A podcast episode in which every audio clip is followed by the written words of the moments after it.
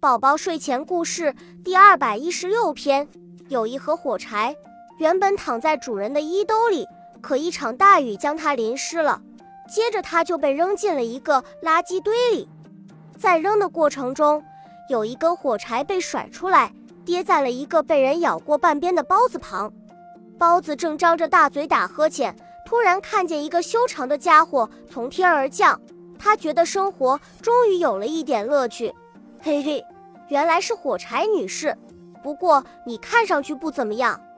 火柴正在伤心，她的眼泪已经把衣服都浸湿了。她在想，自己算是天底下最倒霉的一根火柴了，以后不仅不能燃烧了，而且在被人抛弃的时候，还不能跟自己的同伴待在一起。嘿，伙计，我们来唱支歌怎么样？包子一边说，一边已经张开嘴，大声地唱起来了。虽然包子的歌声并不怎么样，可是在这个风雨交加的下午，对于一根失意的火柴来讲，也算是一种安慰。不过他还在伤心，浑身都在触动。包子唱完了，没有掌声，他有点内疚，看来自己无论费多大的劲，也不能安慰眼前这个受伤的女士了。不过包子没让自己闲着，他继续说道。我知道我唱的不好，就像我的味道一样，所以他们把我吃了一半就扔了。原来你跟我一样啊！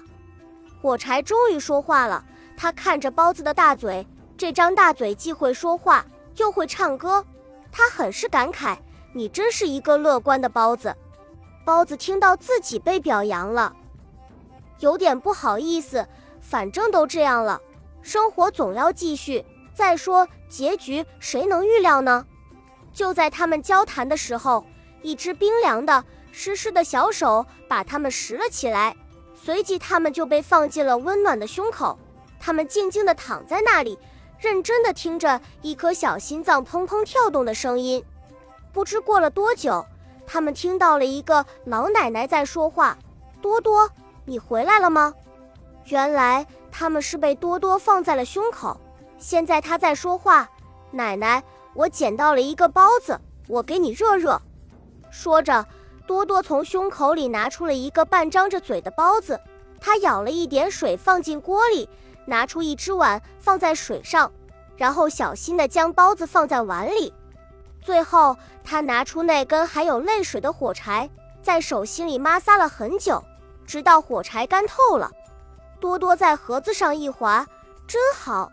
哗然了，接着一根火柴点燃了一把柴禾，柴禾噼里啪啦地唱起了歌，争先恐后的燃烧着。火柴很开心的，原来我也可以让柴禾唱歌，也可以帮多多给奶奶做一顿饭呢。